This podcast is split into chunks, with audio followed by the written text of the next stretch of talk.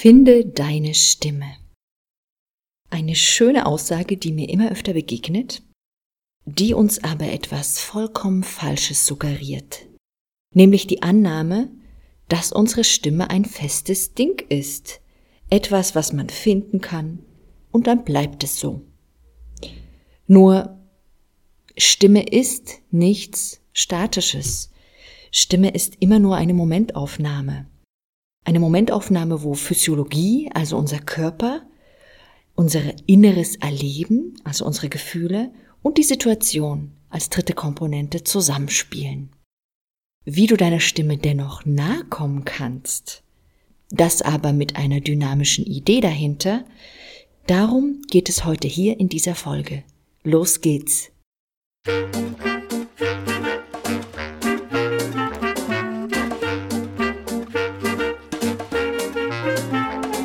Du hörst Zeig dich und sprich mit Steffi Schwarzack. Der Podcast für Sprechende, die ihrer Persönlichkeit eine Stimme geben wollen.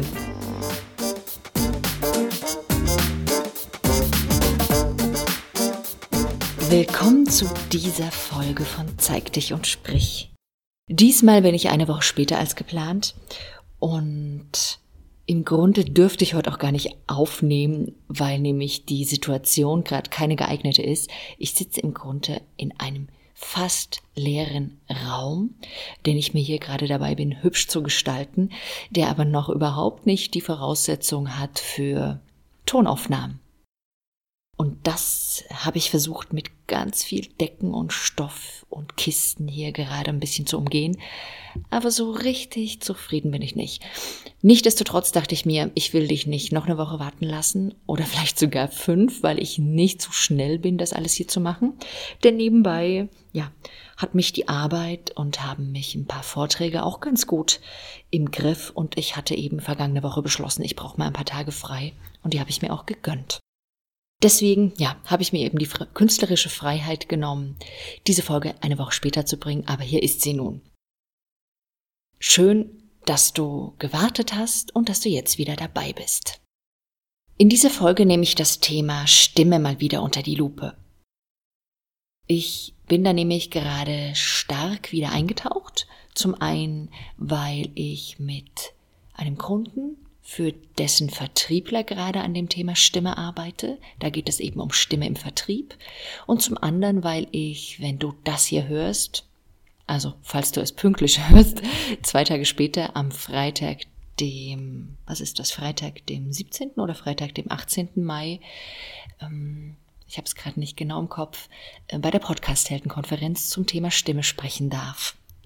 Also wenn du spontan noch vorbeikommen magst, du bist herzlich willkommen. So, auf jeden Fall ist mir bei dem Thema Stimme wieder, ja, sind mir wieder ein paar Fragen begegnet oder ich habe ein paar Fragen auch wieder in mir bewegt. Und die eine, die immer wieder gestellt wird, heißt, wie nur finde ich meine Stimme? Und genau darum geht's heute hier. Du bekommst auf diese Frage eine Antwort, beziehungsweise vielmehr genau fünf Punkte, fünf Gedanken, fünf Antworten, die mir dazu wichtig erscheinen. Hier also jetzt die erste. Ich glaube, du musst deine Stimme gar nicht finden. Denn diese Frage, wie nur finde ich meine Stimme, das ist schon mal eine vollkommen falsche. Das klingt nämlich so, als hättest du gar keine und als müsstest du jetzt erst angestrengt wie nach einem Schatz suchen. Ich glaube allerdings, glücklicherweise gibt es gar nichts zu finden. Denn mit deiner Geburt ist sie dir schon geschenkt worden. Von der Natur, von deinen Eltern. Zumindest wenn wir uns jetzt mal in einem, in Anführungsstrichen, normalen, gesunden Rahmen bewegen. Dass wir alle eine Stimme von Natur aus mit auf diese Welt bringen, das ist eben etwas Universelles, etwas, was uns Menschen vereint. Es ist etwas, was von Anfang an funktioniert. Das ist für mich das Fantastische. Wir können nicht laufen, wir können uns nicht selber gut ernähren und für uns sorgen, aber wir können Stimme produzieren. Beziehungsweise wenn wir es nicht können, wenn es von Anfang an nicht funktioniert, dann ist es oft ein Zeichen dafür, dass es dem Baby nicht gut geht, dass es nicht wirklich gesund ist. Und das Spannende ist, alle Babys, die auf die Welt kommen und schreien, die schreien alle auf ein und den gleichen, auf ein und denselben Ton. auf den Kammerton A. So habe ich das zumindest mal gelesen. Und ich muss zugeben, dass ich das bei meinen Kindern in dem Moment der Geburt beziehungsweise kurz danach nicht überprüft habe. Vielleicht hast du das, das fände ich spannend. Ja, aber was ich dir sagen will, die Stimme ist da, die ist uns geschenkt, du musst sie nicht finden. Es geht nämlich um etwas ganz anderes. Und das ist für mich der zweite Punkt. Nämlich, was bedeutet es, im richtigen Stimmton zu sprechen? Wenn die Leute nämlich danach fragen, wie finde ich meine Stimme, dann ist für viele von denen gemeint, wie finde ich den richtigen Ton? Diese Frage setzt aber auch wieder eine Prämisse voraus, also eine Voraussetzung, nämlich, dass es so etwas wie einen richtigen Ton, eine richtige Stimmlage gibt. Wie kommen wir zu diesem Glauben? Drei Gründe sind für mich da sehr deutlich geworden. Das eine ist, es gibt natürlich immer wieder Studien, die wir mal in der einen oder anderen Zeitung lesen können, die zeigen, dass wir zum Beispiel kompetent darüber kommen, wenn die Stimme tiefer klingt. Und danach streben natürlich viele Menschen im Business, sie wollen kompetent wirken. Kann ich total gut nachvollziehen. Wir dürfen bloß nicht vergessen, dass diese Studien meist nur ganz, ganz kleine Untersuchungsgruppen umfassen dass die Untersuchungsbedingungen, die die da haben, sehr kontextabhängig sind. Möglicherweise passt das für deinen Arbeitskontext dann wiederum nicht und ist gar nicht übertragbar. Und dass es in manchen Fällen sogar Studien gibt, die das Gegenteil auch feststellen bzw. behaupten. Man muss im Grunde festhalten, die Erforschung der Stimmwirkung, die steckt immer noch in den Kinderschuhen. Da ist noch vieles, vieles nicht klar, was da wirkt. Man weiß nur, dass es wirkt. Und manchmal wirkt es auch wieder anders.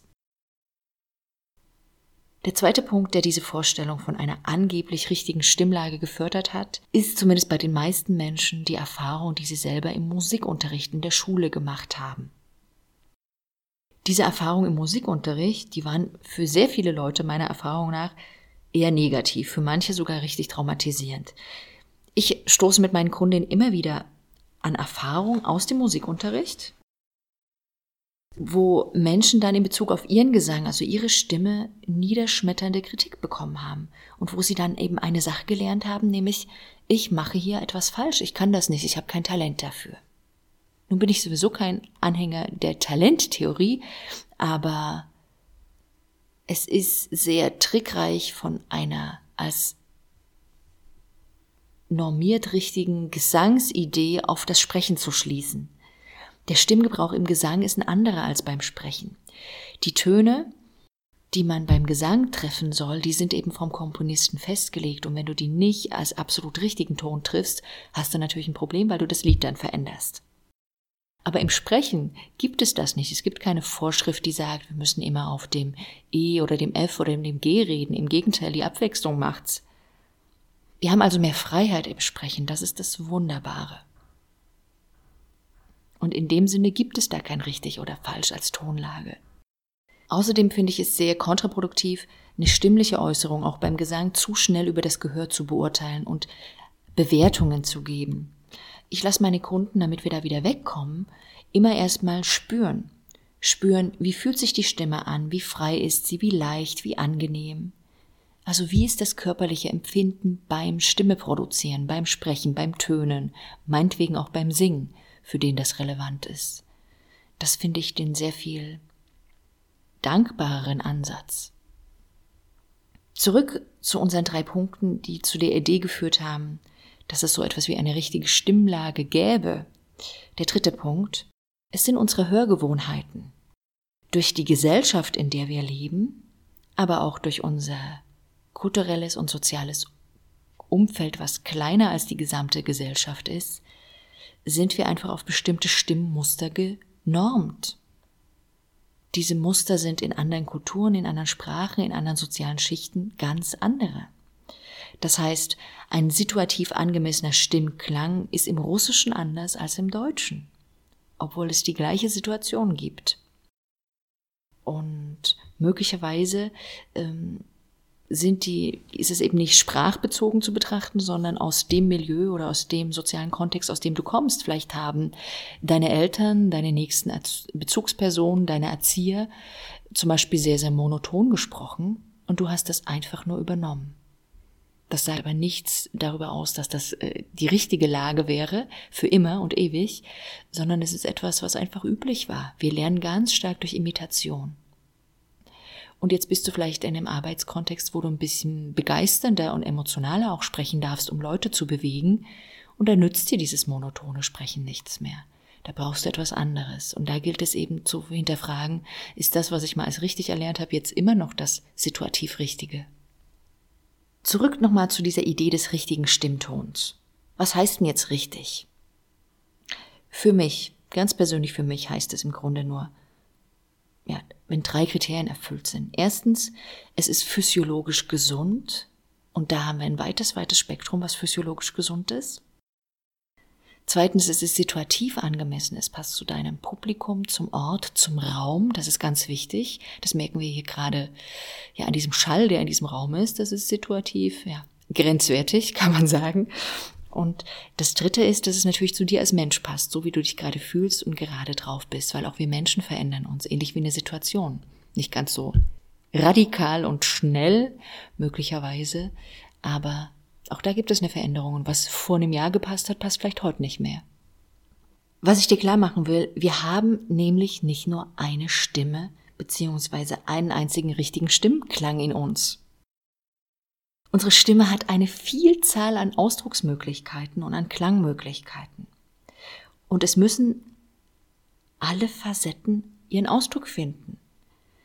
Denn die spiegeln unsere Gefühlslagen wider und wenn wir denen keinen Ausdruck geben, ja, dann ist es wie, als würden wir auch nur einen Teil von uns zum Klingen bringen. Ich will nicht immer nur zu meinem Kind sagen, ja, als Beispiel vielleicht so ein Satz, der Tisch muss jetzt abgeräumt werden sondern ich will eben auch sagen können, der Tisch muss jetzt abgeräumt werden. Einmal kann ich das lieblich freundlich mit Fragezeichen letztendlich am Ende sagen. Ja, manchmal passt das möglicherweise und manchmal passt es eher nicht, wobei es bei meinem äh, Kind besser passt, wenn ich da schon eine klare Ansage mache, wie wahrscheinlich bei den meisten Kindern. Es ist also wichtig, dass wir variieren, und es ist oft nicht der Fall. Es gibt eine ganze Menge von Menschen, die ihre Stimme und Sprechweise nicht variieren und die dann sehr eindimensional stimmlich und sprecherisch durchs Leben gehen. Anstatt schnell und langsam reden sie zum Beispiel nur ganz langsam. Oder sie reden nur ganz, ganz, ganz schnell.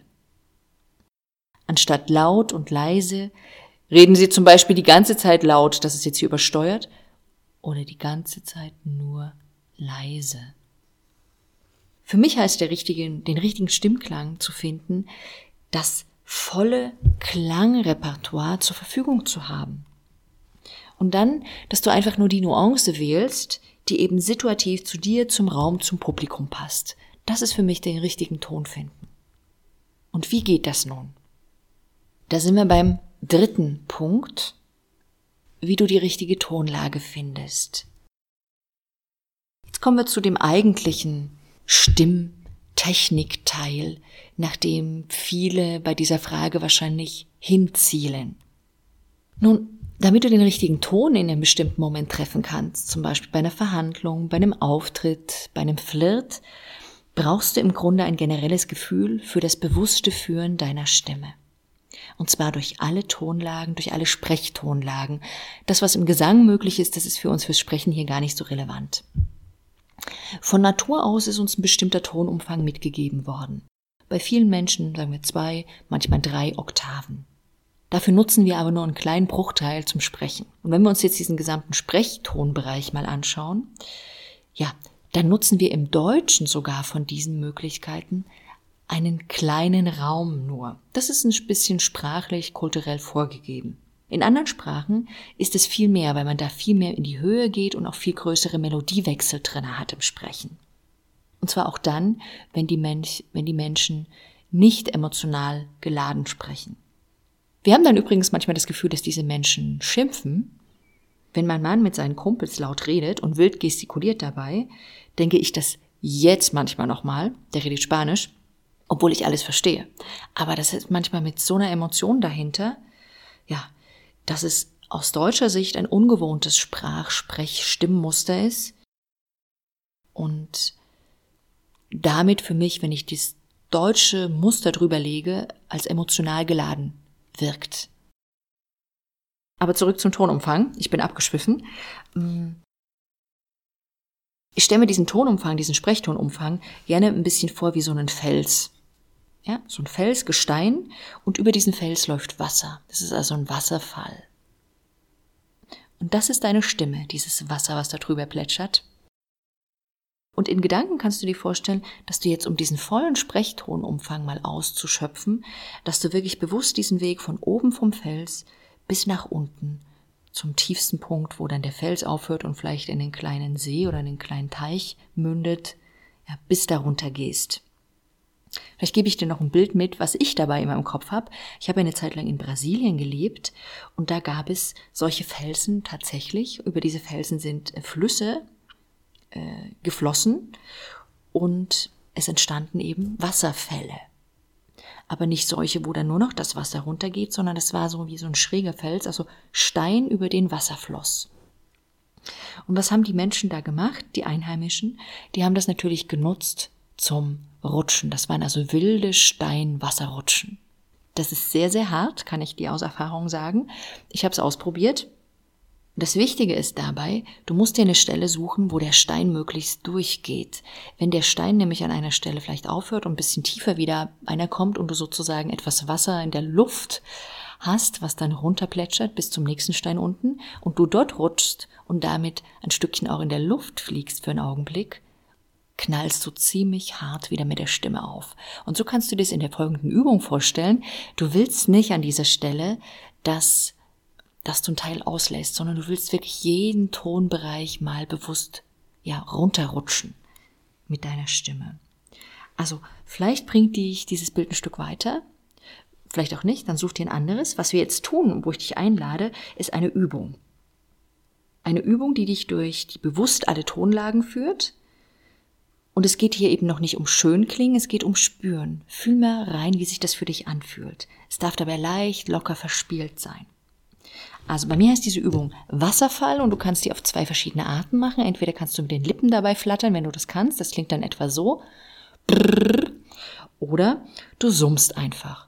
Hm. Und was machst du jetzt? Du plätschest deinen oberen Sprechtonbereich, den Felsen von oben bis nach unten. Ich mache das mit einem Lippenflattern.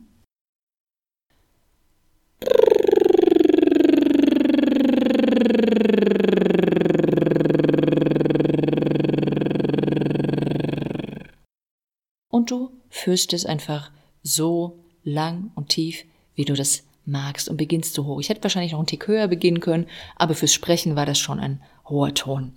So hoch rede ich normalerweise nämlich gar nicht. Genau. Also, ähm, das ist die Übung eins. Das geht darum, dass du dein stimmliches Ausdrucksspektrum einfach mal ein bisschen erweiterst und bewusst deine Stimme führen kannst.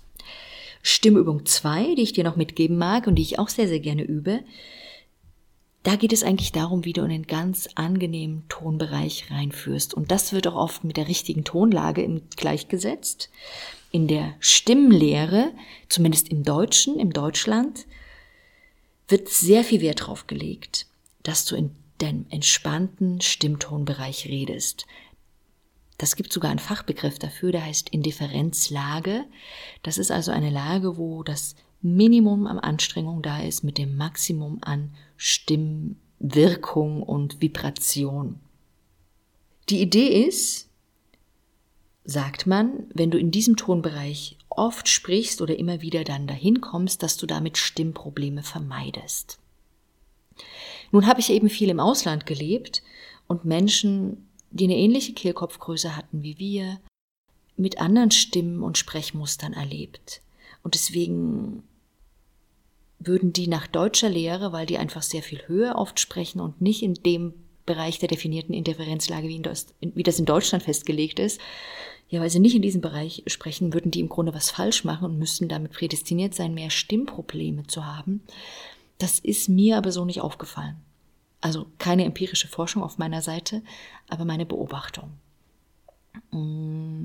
Das heißt, ich stelle diesen Begriff von Indifferenzlage ein bisschen in Frage.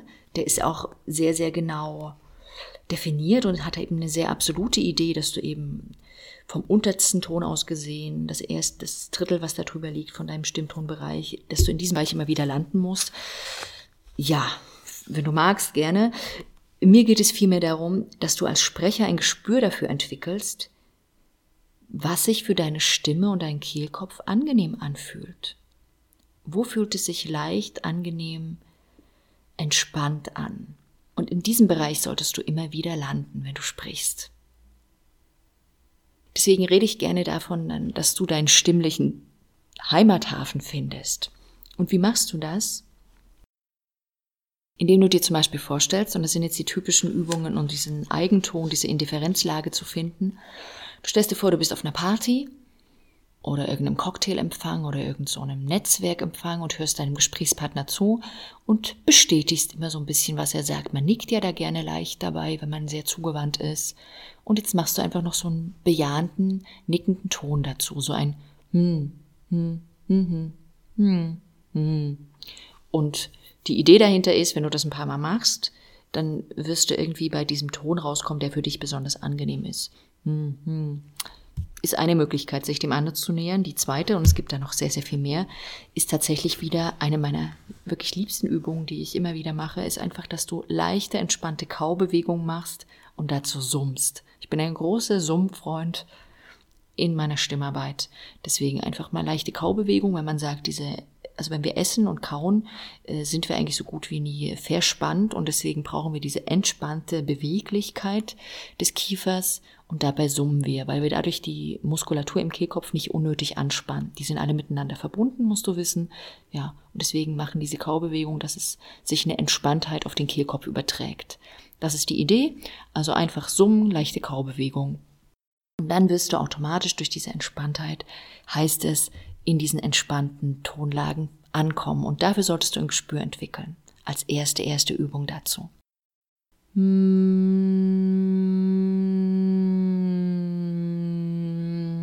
Und da lade ich dich ein, spür einfach mal ein bisschen drumherum.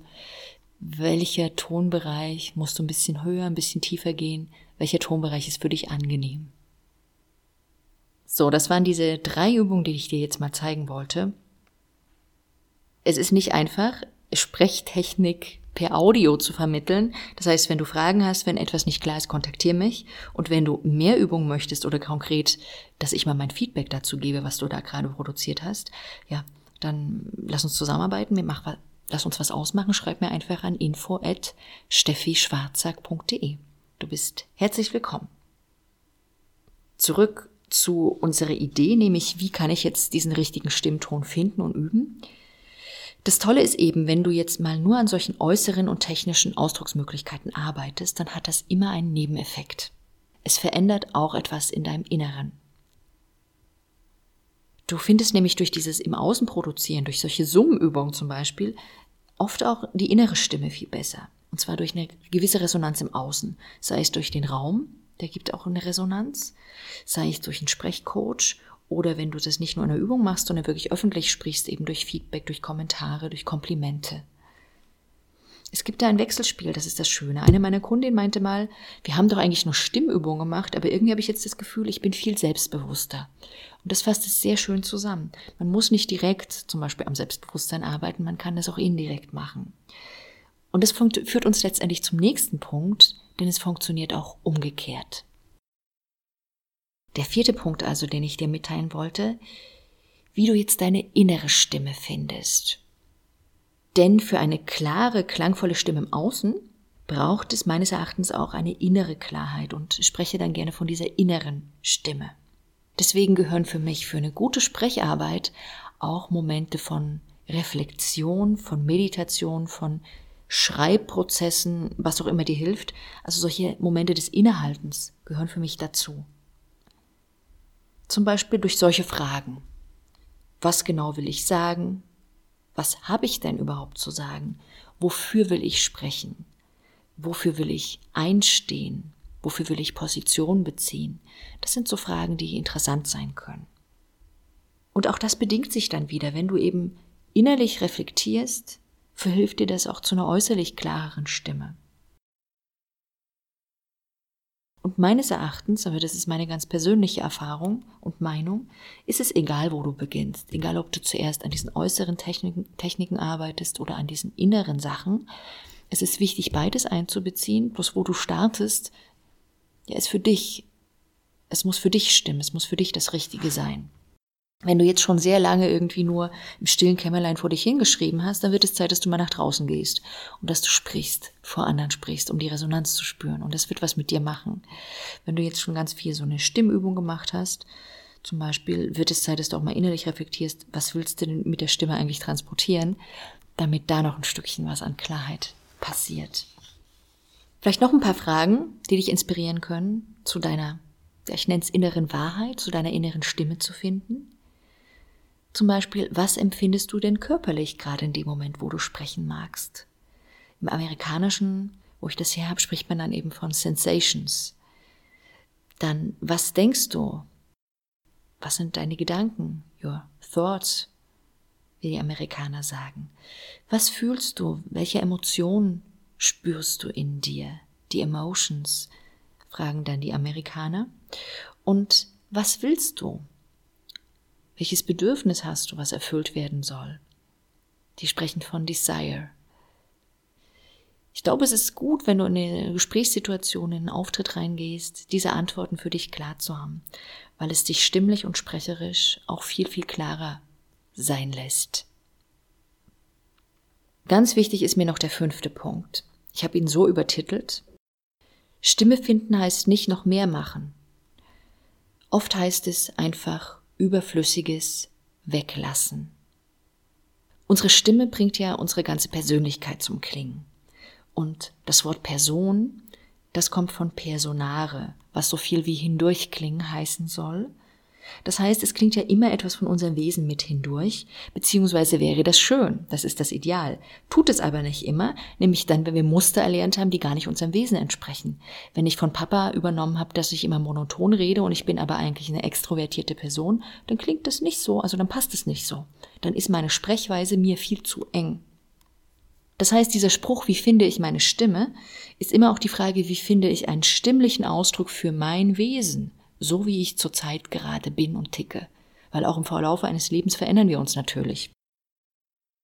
Und da gilt es, eins zu beachten, nämlich alles wegzulassen, was meinem Wesen im Weg steht.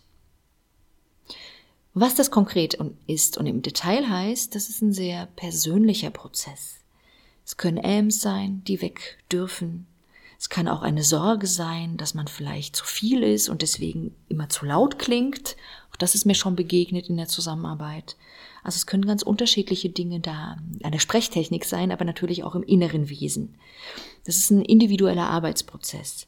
Aber ich möchte gerne ja ein Zitat, was es schön zusammenfasst, mal mitgeben, eine Idee von von dem Maler Michelangelo, der die Sixtinische Kapelle als Künstler gestaltet hat. Es heißt, er wurde vom Papst gefragt, was dann das Geheimnis seiner Kunstfertigkeit, seines Genius sei. Und insbesondere, wie er denn die Statue des David, ja, aus dem Stein herausgemeißelt hat, wie er dazu gekommen ist. Und seine Antwort war, heißt es, es ist ganz einfach. Ich habe einfach all das weggenommen, was nicht David ist. Und so sehe ich das auch mit der Stimme. Es geht im Grunde darum, dass wir einfach nur das weglassen, was eben nicht wir sind und was deswegen nicht zu unserem Ausdruck passt. Und das, meine Lieben, das ist natürlich nichts, was man mit einem Schnips sofort löst, sondern das ist meiner Erfahrung nach ein Prozess, ein längerer Prozess. Deswegen bin ich auch kein Freund, dir zu sagen, ich verkaufe dir drei Stimmen, Coaching-Stunden, das habe ich früher noch gemacht, aber das bringt oft nichts. Und dann sagen die Leute, es funktioniert nicht. Es funktioniert nicht, weil es wirklich ein, ein Prozess ist. So gesehen sogar ein lebenslanger, aber man muss nicht lebenslang mit einem Coach zusammenarbeiten. Das ist das Schöne daran. Ähm, aber es ist wirklich ein Prozess, der nie aufhört, weil unsere Stimme ist ein Organ, was auch altert. Und auch da gibt es wieder Phasen, wo man sich neu damit befassen darf. Mein Fazit aus diesen fünf Punkten, die ich dir mitgeben wollte. Die eigene Stimme als Sprecher und Sprecherin finden ist ein Prozess und der besteht aus mehreren Komponenten und Phasen.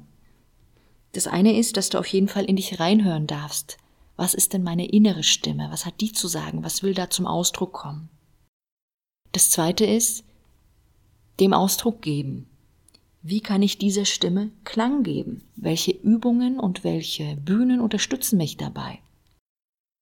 Und dass du dann, wenn du dann auch wirklich sprichst vor anderen, als drittes letztendlich dann auch wieder die Resonanz abwartest und da, daraufhin in dich reinspürst und wieder guckst, was ist daraufhin in mir wieder passiert. Das ist ein Prozess. Das Wichtigste ist, dass du startest. Für mich ist es egal, wo du beginnst. Also bei der Resonanz beginnen ist schwierig, aber also entweder du beginnst innen bei dir oder im Ausdruck dessen, was du rüberbringen magst. Hauptsache du startest. Ich wünsche dir auf jeden Fall ganz viel Freude beim Finden und Entdecken deiner Stimme. Und wenn du das Ganze hier nachlesen magst, weil es ein bisschen viel war, findest du die Shownotes unter steffischwarzack.de slash Folge 045 steffischwarzack.de slash Folge 045. Zeig dich und sprich mit deiner ganz persönlichen Stimme. Bis zum nächsten Mal. Deine Steffi. Das war Zeig dich und sprich mit Steffi Schwarzack. Wenn dir der Podcast gefallen hat, dann hinterlass mir gerne deine 5-Sterne-Bewertung. Vielen Dank. Und wenn du Fragen hast oder mit mir persönlich arbeiten magst, schreib an info at steffischwarzack.de.